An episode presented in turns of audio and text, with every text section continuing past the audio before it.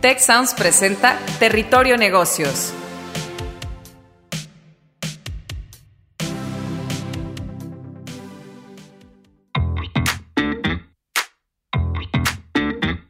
Bienvenidos a Territorio Negocios de EGADE Business School y la Escuela de Negocios del Tecnológico de Monterrey. Mi nombre es Jaime Martínez y hoy seré su guía por este espacio.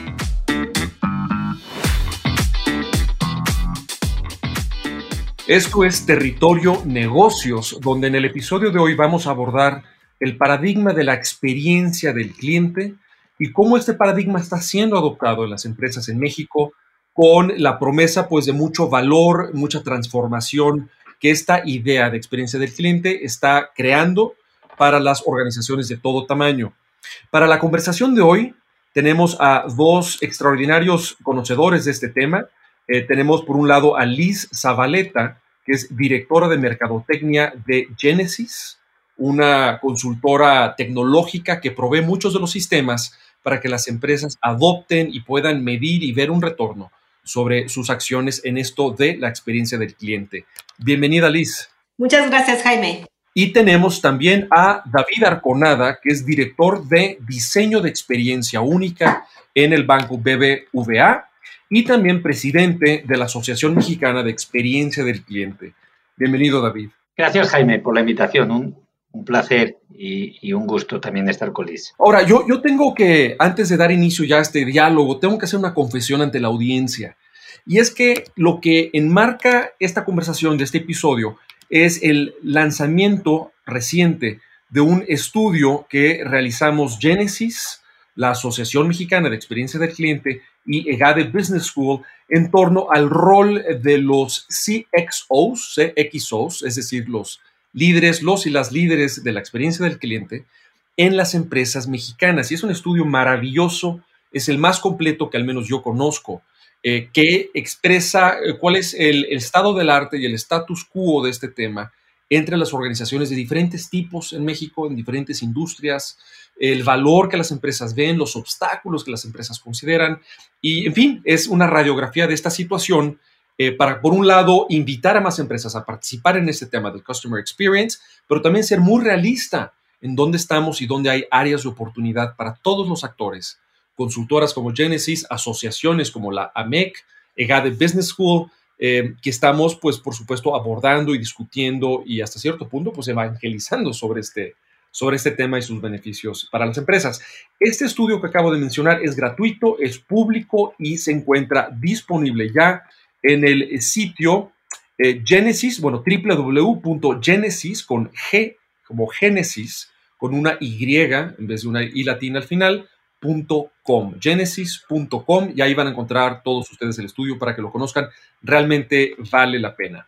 Pues vamos entrando en materia. Quisiera lanzar una primera pregunta para que me la contesten ambos, si les parece, comenzando contigo, David, y luego contigo, Liz, y así vamos eh, intercambiando los roles y las respuestas, eh, que tiene que ver con por qué adoptar este paradigma de experiencia del cliente eh, ¿Por qué complicarnos más en las organizaciones y cuál pudiera ser el beneficio para una empresa que decide incursionar en este tema? Entonces, comenzamos contigo, David, si nos pudieras eh, compartir tu punto de vista. Sí, pues gracias, Jaime. La respuesta es muy sencilla y es porque es una estrategia que permite incrementar la rentabilidad de la empresa. Si esta disciplina no ayudase a mejorar los resultados de la compañía, pues eh, no, tendría sentido sí es innovadora en el cómo, es decir, cómo contribuimos a la mejora de la rentabilidad en una organización desde el punto de vista de experiencia del cliente.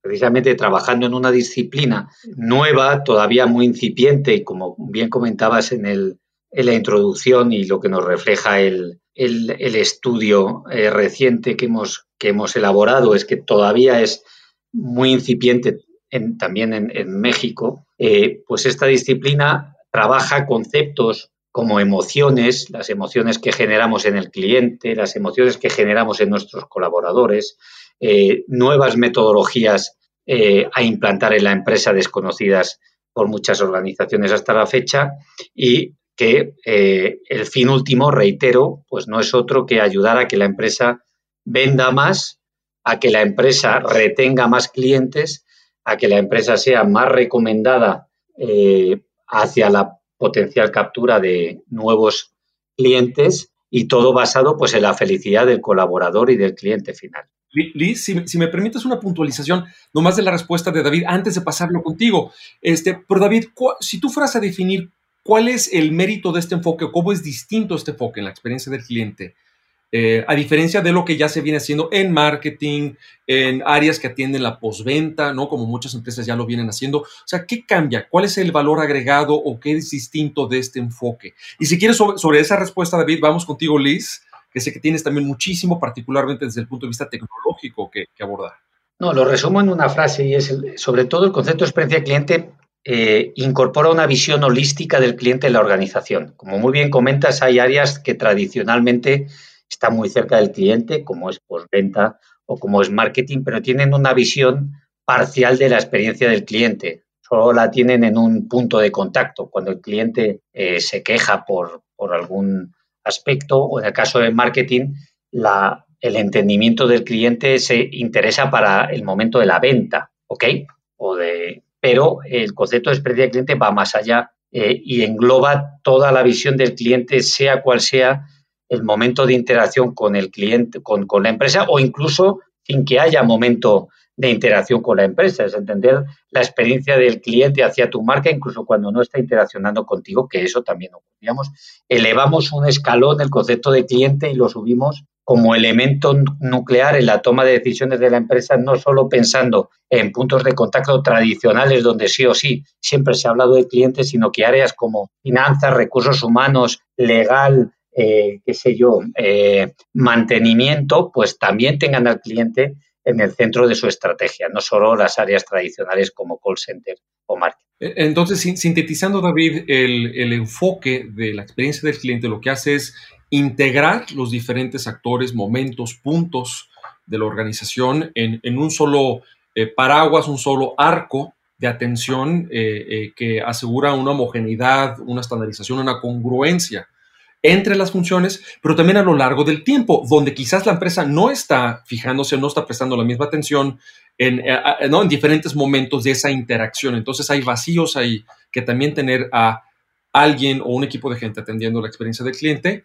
puede eh, brindar una lupa en áreas que anteriormente pues el, el, cliente pues tenía su interacción, pero ni quien se fijara ni asegurara pues la calidad y el aprovechamiento de esos puntos y esos momentos de interacción, ya sea desde antes del momento de la transacción o posteriormente en un acompañamiento post transacción, que puede ser la postventa o, o otros momentos pues de interacción que ese cliente sigue, sigue teniendo. Este, eh, Liz, me, interesa mucho tu, tu, punto de vista porque ustedes en Genesis que tienen estas herramientas, pues seguro creo que tienen mucho que decir con respecto de, de este enfoque y el valor que hay para él este, cuando una empresa lo abraza este, y no se queda, pues, en lo que platicábamos, como ya se ha venido manejando en el tiempo, que si los de mercadotecnia, que si los de postventa, este, y, ese beneficio. Eh, ¿Qué nos pudieras decir al respecto?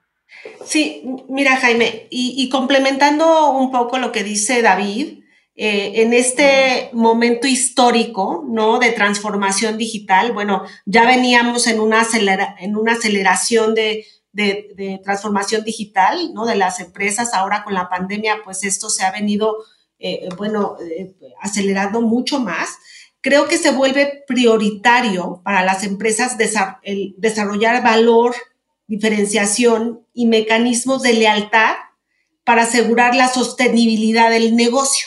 Y con esto quiero decir que si no generan em, este foco poner al cliente en el centro, entonces no, no podrán eh, competir, ¿no? O sea, desde el punto de vista competitivo es súper importante a la luz de la digitalización. ¿Por qué? Porque entonces la, la interacción, la, la, interacción de la empresa con sus clientes ha venido eh, siendo no solamente en una tienda, no solamente por teléfono, sino ahora viene una serie de canales digitales nuevos a través de redes sociales, a través de, medios de, comunicación instantánea como el WhatsApp, etcétera. Entonces, el, foco o la, em, metodología que hay alrededor de, de es importante para manejar todos estos canales que la digitalización nos ofrece. ¿No? Entonces, no, eh, ya es un tema de supervivencia. Sin eh, desarrollar una, una estrategia y, una metodología y un cambio organizacional en, en, la empresa para manejar la experiencia del cliente, creo que no, eh, no hay una manera de competir en el mercado actual. Oye, y también digo, sintetizando, entonces las empresas, las marcas, su presencia en línea y su presencia en redes sociales invita a que se tenga un área de experiencia del cliente que cuide todas esas interacciones. Pero al mismo tiempo, cuando una empresa adopta la transformación digital, em, pues, o, al revés, cuando una empresa adopta la experiencia del cliente, eso también contribuye a una mejor transformación digital para poder brindar una experiencia del cliente. Entonces entramos en, como que ambos, ambos temas son eh, interdependientes y se alientan el uno al otro. Ahora, en la audiencia que tenemos en este momento tenemos todo tipo de estudiantes, egresados, empresarios, empresarias, emprendedoras, eh, que quizás este tema de experiencia del cliente les resulta nuevo. No sé si pudieran ustedes compartir algunos casos, algunos ejemplos luminosos de empresas que han adoptado este tema y que le han sacado un gran provecho.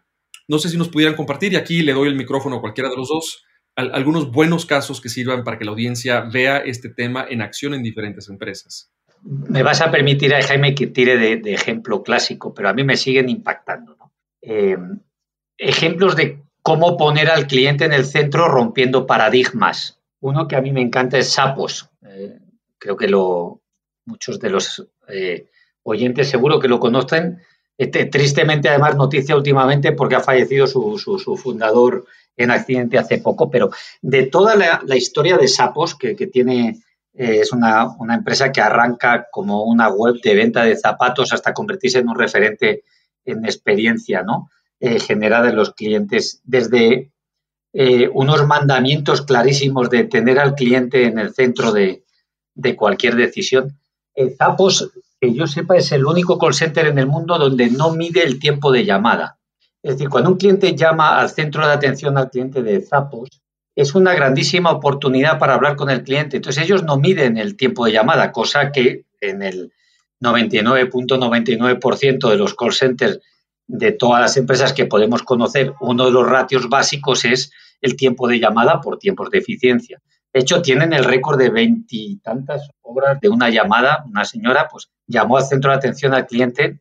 Se nos va a hacer muy larga la historia, pero es una manera de romper el paradigma y de ver un momento de interacción con cliente con un prisma totalmente distinto, ¿no? Y es decir, oye, es que es una oportunidad de generarle al cliente una experiencia positiva y de hecho, aunque tú no seas cliente de Sapos, si llamas a su call center para hacerles cualquier pregunta que nada tenga que ver con la compra de un producto de su web, te van a ayudar. Entonces, bueno, es una manera de generar fans absolutamente increíble en algo tan sencillo como es una llamada a su call center si sirve de, ejemplo. Pero ahí seguro que Liz trae muchos más ¿eh? y más originales que el mío. no, mira, a mí me, gustaría poner un ejemplo que viví esta mañana. Eh, hay una empresa que es un unicornio tecnológico mexicano, yo, yo lo podría catalogar de esa manera, que es justo.mx. No sé si ustedes han comprado a Justo, pero yo ayer en la noche con este tema de la pandemia que no quiero salir, pero de verdad ni a la esquina, eh, decidí cambiar mi, pues mi, compra en línea de, de súper y dije, bueno, voy a comprarle a Justo, ¿no? Entonces a las 11 de la noche hice una lista, eh, muy rápido, viví una muy buena experiencia en su, en su página web eh, y me vinieron impresionando desde, desde, que, desde que pude colocar un código de promoción del 40% de descuento por ser primer cliente, hasta que a las 8 en punto de la mañana sonó el timbre de mi casa, llegó una persona perfectamente bien identificada, con toda mi compra en unas cajas selladas este, eh, y todo un mecanismo a donde yo podía checar que había hasta la última lechuga que compré, eh, la, la, este, la, la, pues la, la, la, tenía, ¿no? Que pagué por ella y la tenía. Eh, esta, esta empresa me impresionó, o sea, realmente... Y, y, y bueno, viendo un poquito de qué es lo que hay detrás de justo, es exactamente eso. Tienen a, un, ejecutivo dedicado al, a, la, a, la, experiencia del cliente, ¿no? A, hacer este, esta, eh, arrancar una o, generar una experiencia maravillosa de cada uno de sus clientes, ¿no? Y yo creo que este tipo, esta empresa va en el camino correcto. ¿no? Porque, Liz, incluso si me permites la interrupción, el, la nota al pie, precisamente el líder de la experiencia del, cliente, que también David y yo conocemos, que es un, es un buen amigo nuestro, es Juan Pablo Saldaña. ¿eh? Así es. Entonces, pues desde aquí le mandamos un saludo. Este, pero, pero sí, excelente tu ejemplo. Perdóname, Liz. Continúa. no, pero, pero eh, lo que iba yo a recalcar es que, es que esta empresa ha tenido la osadía, porque no le llamo de otra manera, es la osadía, está decidida a competir con los gigantes globales del retail y convertirse en, pues, en esto, en el primer unicornio eh, mexicano en su sector, ¿no? Y, bueno, eh, quisiera agregar que esta startup está basada en tecnología, ¿no? Eh, no, se, no, no, puedo imaginar esta incursión en el mundo de Customer Experience sin tecnología. Entonces, este es un ejemplo que, que viví yo el día de hoy. De verdad lograron impresionarme es, es, es, es toda una experiencia comprarle a justo. En, en, esa invitación que estamos haciendo a las empresas a conocer más y adoptar este paradigma, ¿por dónde empezar? Y ahí quisiéramos, ahí quisiera preguntarte primero a ti, Liz, y complementar con, con tu visión, David, ¿cuáles son los primeros pasos a dar para tomarse en serio la experiencia del cliente? Bueno, aquí, este, David, no sé si, si, si tú quisieras hablar un poco desde el punto de vista metodológico, ¿no? Que que creo que en la asociación, que en la AMEC han estado abordando de una manera muy, pues de una manera profunda, ¿no? Pero, pero sí creo que, que deba de existir un diseño, ¿no? una planeación estratégica, eh, sí apostarle desde arriba, ¿no? Desde, desde, desde, desde la, la cabeza, eh, colocar estas, estas iniciativas como algo, eh, pues, muy importante y, creo que el, tema de la metodología es importante, ¿no? Y creo que después de eso yo pondría la parte organizacional y como tercera pata la parte de tecnología. No sé, ¿tú qué opinas, David? No, pues, pues tota, totalmente, totalmente de acuerdo, Liz. Eh, precisamente, en, eh, efectivamente, en la, en la asociación AMEC, la Asociación Mexicana de Experiencia de Cliente, estamos ya por publicar en las eh, próximas semanas una metodología, se llama EDI, que recorre exactamente de inicio a fin, como nos preguntaba Jaime, desde el momento en el que ni he empezado a trabajar en experiencia de cliente de una compañía y cuáles son los pasos a nivel de guía detallada que tenemos que ir dando para conseguir la implementación de una estrategia de, éxito. Y si nos vamos a los, a los seis, cinco primeros puntos en, la, en, en esta metodología, primero es ganar el apoyo y el compromiso real de la dirección, que parece fácil, pero siendo como es experiencia cliente un elemento transformador dentro de la organización, pues necesitamos el impulso y el apoyo y el entendimiento por parte de la alta dirección. Y si no lo tenemos, pues a lo mejor no es el momento de apostarle. Entonces, el primer punto es conseguir ese compromiso real. Evidentemente, la metodología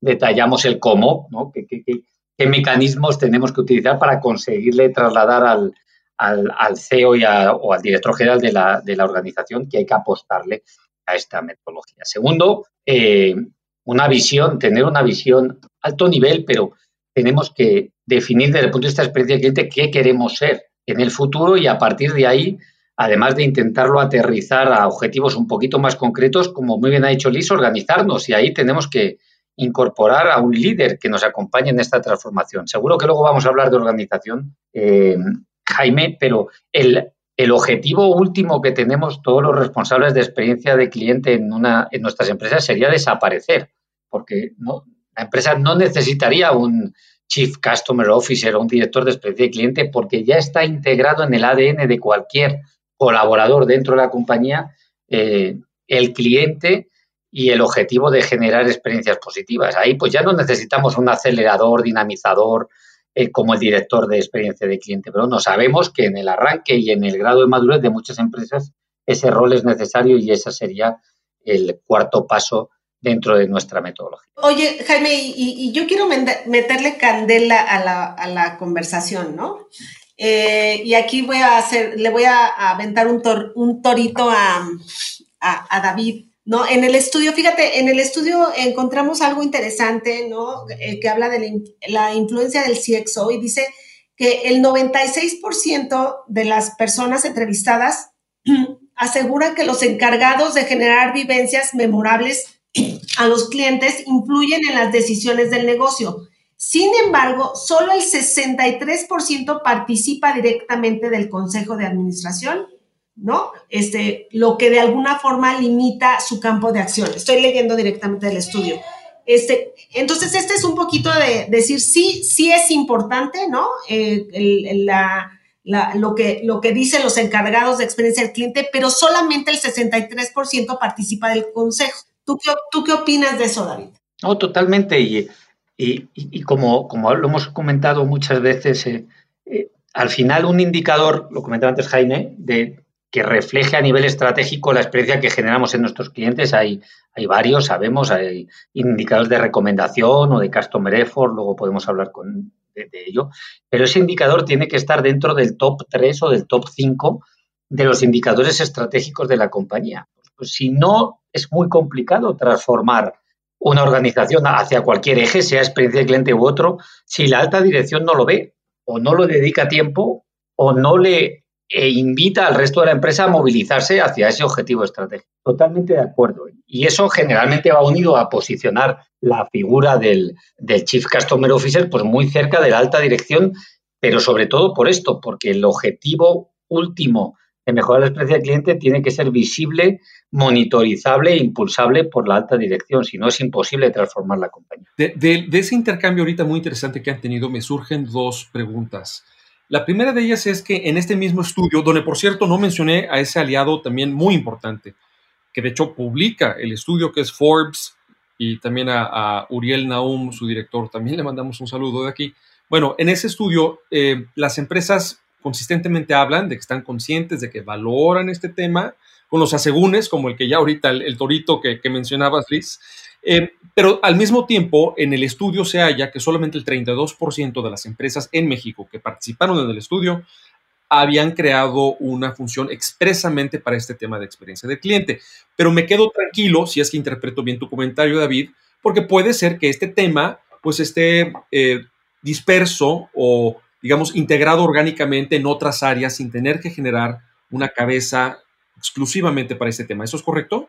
Eh, sí, es, correcto. De hecho, eh, Jaime, en, muchas organizaciones, digamos, el, este rol ampliado de Chief Customer Officer, como comentaba antes, que no es la persona que ve solo al cliente en un punto de contacto, sino que ve de manera holística la relación de la marca con, con el cliente, eh, pues ese rol en muchas empresas, digamos, se desarrolla desde roles ya existentes, como hemos hablado de un director de marketing o un director de, o directora de, customer service o, algo similar. Pero efectivamente, eh, incluso en un momento germinal eh, de la estrategia específica de la organización, pues a lo mejor no hay que generar una caja en el comité de dirección. Lo importante es que el mensaje llegue y que la persona que lidera esa función tenga suficiente eh, poder y capacidad de influencia dentro de la organización para movilizar a sus pares. Y sobre todo, como decía, que el, el indicador o el objetivo de mejorar la experiencia del cliente pues esté dentro claramente de las prioridades de la compañía, no solo a nivel de un lema o de un título en un anuncio, sino a un nivel de gestión de objetivos e incluso pues que eso redunde en, eh, en retribución directa para, para, los colaboradores de la organización. De hecho, para que veamos en qué punto estamos saliendo de México, y con esto doy paso a Liz, eh, un, indicador que, creo que nos marca un challenge importante, importantísimo a México como país, a la asociación, a los que nos dedicamos a esta disciplina, es que cuando preguntábamos si el rol del Customer, eh, del CXO, ¿no? es importante para la organización, muy importante, el 30% dijo que era muy importante. Todavía tenemos es un 70% de empresas que consideran, sí, bueno, es algo importante o más o menos, pero eh, solo el 30% de las empresas consideraron que el responsable de tener a los clientes satisfechos con emociones positivas eh, como eje para marcar tu estrategia era solo un 30%. Ahí tenemos todavía un recorrido increíble de, y un challenge increíble para seguir sensibilizando e invitando a las empresas a unirse a esta, disciplina. Y, justamente, David, estás tocando la, segunda pregunta que de ese eh, intercambio entre Liz y tú hace unos momentos me surgió y, tú de alguna forma lo, vuelves a tocar. ¿Cómo puede una empresa medir qué métricas puede adoptar para realmente cerciorarse de que se está ya sea con una persona dedicada al tema o estacionando el tema entre varios otros actores que ya se, se vienen eh, teniendo desde antes, realmente se está atendiendo este tema. ¿Hay alguna evidencia, una, haciendo alusión a un, a un viejo anuncio, una prueba del añejo, este, de que el tema realmente se está atendiendo? Entonces, si quieres, eh, podemos dejar la pregunta contigo, David, y nos pasamos contigo, Luis. muy, muy, rápido, ah, más que hablar de indicadores concretos, aunque ahora sí que le entramos, básicamente eh, la, experiencia nos dice que un cliente que está eh, altamente comprometido con tu marca lo suele comentar a personas cercanas que aprecian y ese es el efecto que llamamos de recomendación. Un cliente puede estar contento con tu marca, pero no comprometido. Cuando un cliente llega a sentir una conexión emocional fuerte con tu marca, eso llega a que le recomiende a otros eh, cercanos, amigos, familiares que contraten contigo. Y ese efecto lo medimos en indicadores eh, de recomendación. Hay varios, el más estándar o el, más conocido es el Net Promoter Score, el, NPS, que mide básicamente o cuántos clientes están haciendo ese efecto de recomendar a otros que vayan contigo, con tu marca, y lo compara con aquellos clientes que hacen lo contrario, que, recomiendan a sus cercanos que no vayan contigo. Ese es un eh, indicador que creo es el más eh, eh, conocido a nivel, a nivel mundial, aunque hay otras maneras de medir la recomendación, como el, BA, el BAI u otros, otros similares. Y hay un segundo bloque o otro, un segundo concepto es que generalmente las empresas líderes en experiencia de clientes son las que generan menos fricción o esfuerzo a los clientes cuando interaccionan con tu marca. Y todo lo que sea, y todavía más en un entorno como el actual, generar relaciones con tu cliente sencillas, fáciles, ágiles, impacta directamente la experiencia del, cliente. Y ahí, pues hay otra, otro set o otro pool de, indicadores donde podemos encontrar el, indicador de Customer Effort o básicamente el indicador que mide cuán de complicado o cuánto esfuerzo tengo yo como cliente que dedicar para eh, comprar tu producto, para que me resuelvas una incidencia, para entender tu factura, eh, para pedirte otro producto, etcétera. digamos que desde mi, punto de vista, tanto la parte de recomendación como la parte de customer effort son, son los dos grandes ejes que pueden medir la experiencia del cliente a muy alto nivel en los redes. Gracias, David. De tu lado, Liz, algo que quisieras adicionar sobre Sí, este mira, eh, antes de, continuar con la, con la conversación de los indicadores, que me parece muy importante, ¿no? Porque obviamente algo que no se mide no se puede mejorar, ya lo sabemos. Eh, me gustaría retomar un poquito este, este em, comentario en donde solamente el 32% de las empresas eh, tienen este rol oficial, ¿no? El rol del CXO y, bueno, otras lo tienen en el área de marketing, en el área de ventas y, en otras, ¿no? Y, un poquito el por qué, ¿no? Creo que este es un tema evolutivo, Quiere decir que esto está, está cambiando y está, las empresas día a día están em, eh, volcándose en la importancia de poner al cliente en el centro y desarrollar sus estrategias de customer experience, de implantar su tecnología. Pero creo que lo más importante em, en esta transformación es la cultura organizacional y qué tan rápido podemos hacer el manejo de cambio, ¿no? Cuando nosotros implementamos una nueva estrategia, implementamos nuevos sistemas o nueva tecnología que le dan soporte, ¿no? Nuevos procesos. Creo que lo más difícil es el factor humano, ¿no? Eh, creo que esta, esta gestión de cambio y el, mismo estudio lo dice, que, la verdad es que cada vez que veo el estudio me encanta, de verdad, les recomiendo que, que, le, que, lo, lo, descarguen y que le den una, una revisada. Tiene eh, insights, ¿no? Descubrimientos muy valiosos, sobre todo para los que se dedican a esta área, ¿no? Eh, dice que el 64% de, de, los retos, más bien, el 64% de las empresas que encuestadas dicen que el reto de, implantar este, este rol y en general todo el tema de Customer Experience tiene que ver con gestión del cambio, ¿no? Entonces, eh, volvemos con, como, como te decía yo eh, Jaime, antes de empezar este, pues esta sesión, em, que es la retórica del consultor, ¿no? Es, está bien hacer la implantación del proceso, está bien hacer la implantación de la tecnología, pero gestionemos el cambio organizacional, porque si no, esto tiende al fracaso, ¿no? Entonces, es, esta, esta, eso es importante en realidad en, la implantación de cualquier, de cualquiera mm, eh, estrategia o, o, pues sí, iniciativa estratégica más bien, ¿no? Entonces, esa, esa quisiera yo enfatizar nuevamente la importancia de hacer el manejo de cambio, ¿no? El, ser humano, o sea, el ser humano está de moda, o sea, tenemos que verlo desde el punto de vista, desde el, empleado que atiende o que es responsable del contacto con el, con el cliente, ¿no? No solamente la experiencia per se del cliente, sino quién la genera, ¿no? Que este empleado sea, eh, que tenga las herramientas, que esté destinado al éxito cuando hace el contacto con el cliente a través de los diferentes canales. Eh, gracias, Liz. Nos estamos acercando a los últimos minutos de este episodio, pero no quisiera omitir que el enfoque en la experiencia del cliente incluye también el cliente interno y el concepto entonces se hermana o se acerca a otro que me atreveré a decir que es un concepto eh, primo de este, que es el del employee experience, la experiencia del, cliente que de cierta manera ese, ese, colaborador pues es también un cliente. Entonces, eh, no sé si pudiera alguno de ustedes dos abordar este, cómo también tomar este tema del que venimos hablando ayuda a mejorar la experiencia no solamente de los clientes externos, sino también los internos.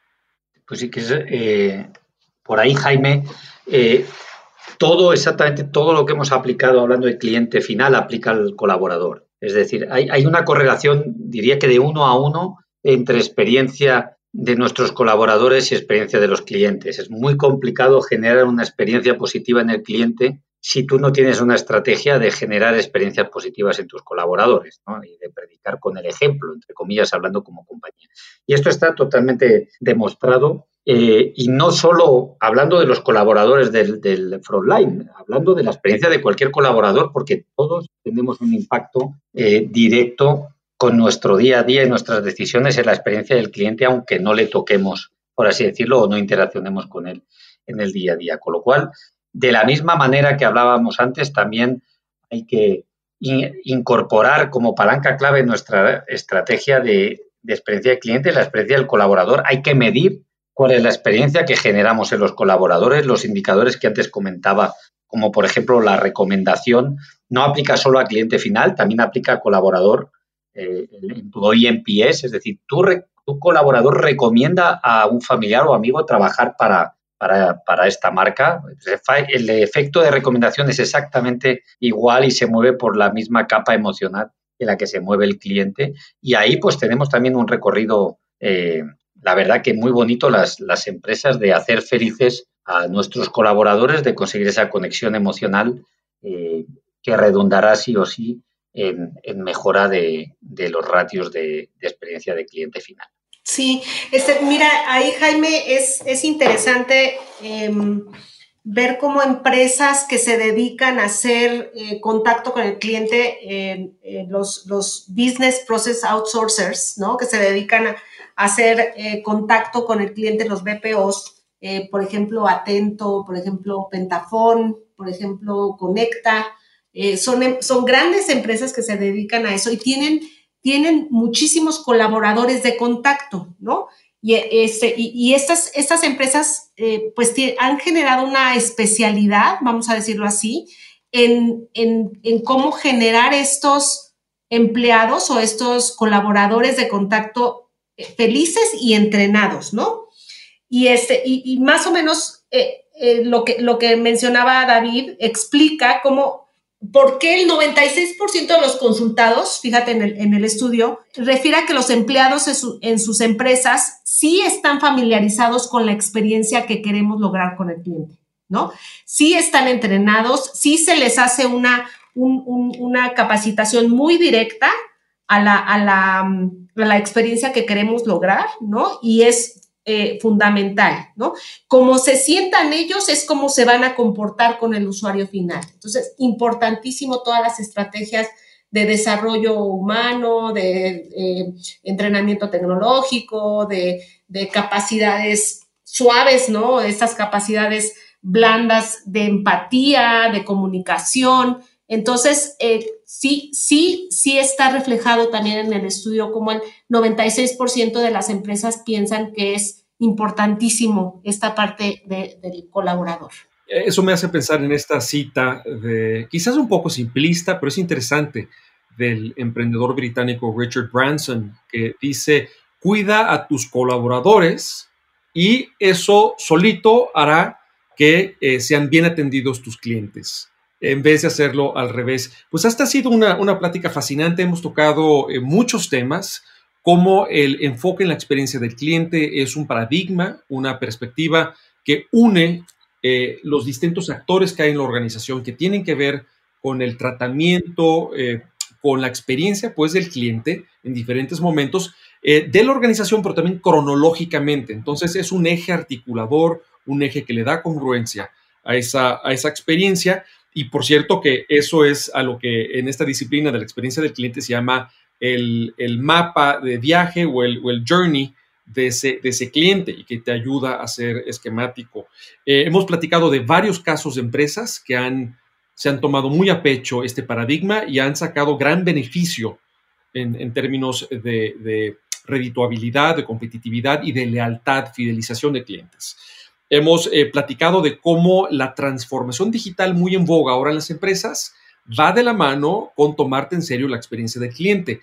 La transformación hace que te tomes esto en, serio y a su vez adoptar el paradigma de la experiencia del cliente, te lleva también a adoptar la transformación digital en una especie de círculo virtuoso. Hemos platicado también, eh, David nos hacía muy elocuentemente este punto, que no es necesario tener un CXO, una persona dedicada exclusivamente a este tema, sino que algunas empresas pueden optar legítimamente por estacionar o asignar esta función, esta responsabilidad en, en diferentes áreas ya preexistentes de la organización, pero que sin duda hay métricas. Una de ellas es la del Net Promoter Score. Hay otras para realmente uno comprobar y medir que se está abordando el tema. Eh, Liz, Liz Zabaleta también hablaba de la transformación organizacional, transformación cultural, porque esto no es solamente claramente un tema de fierros, no es un tema solamente de software, de infraestructura tecnológica, sino también es un tema de cambio eh, cultural. Y cerramos con broche de oro hablando sobre cómo pues cuando hablamos del cliente, no solamente el cliente externo, también es el cliente interno. Y ahí es donde abrazar este concepto también te ayuda a potenciar la experiencia de tu empleado, tu employer branding, como también le llaman, eh, que pues ahí también entra el tema de la lealtad y la, y la rotación, que es un, dolor de cabeza para muchas este, organizaciones. Pues yo quisiera terminar agradeciéndole a nuestros dos eh, fantásticos invitados, eh, tuvimos a Lisa Valeta, directora de Mercadotecnia de Genesis, y David Arconada, director de diseño de experiencia única en BBVA y presidente de la Asociación Mexicana de Experiencia del Cliente. Yo fui su anfitrión, Jaime Martínez Bones, director de la sede Ciudad de México de EGADE Business School. Esto fue Territorio Negocios, la experiencia del usuario en México.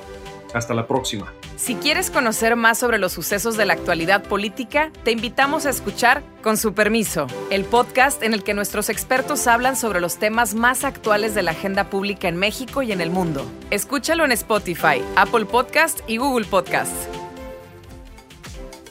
Gracias por escuchar un episodio de Territorio Negocios, el podcast de EGADE Business School, la Escuela de Negocios del Tecnológico de Monterrey y Tech Sounds. Productor ejecutivo de Tech Sounds, Miguel Mejía. Asistente de producción, Marcelo Segura. Productores de Territorio Negocios, Luis Vargas, Triana del Castillo, Francisco Coria, Carla Díaz, Desiree Ukovitz y Santiago Velázquez. Postproducción, Max Pérez. Los invitamos a escuchar el siguiente episodio de Territorio Negocios y el resto de programas de Tech Sounds en Spotify, Apple Podcast, Google Podcast y en tech.mx diagonal tech-sound.